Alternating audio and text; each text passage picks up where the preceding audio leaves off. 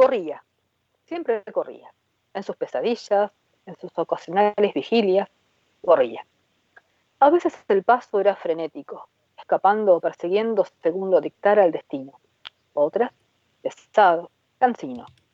Corría, sintiendo el ritmo de su corazón hasta en la boca reseca. Llevaba horas así ese día. El sorteo de la mañana lo había favorecido.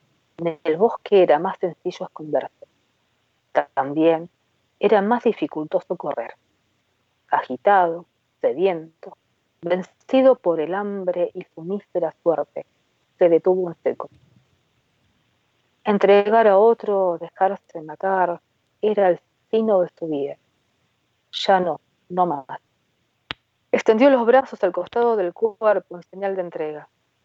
Le dio la cabeza mostrando el cuello.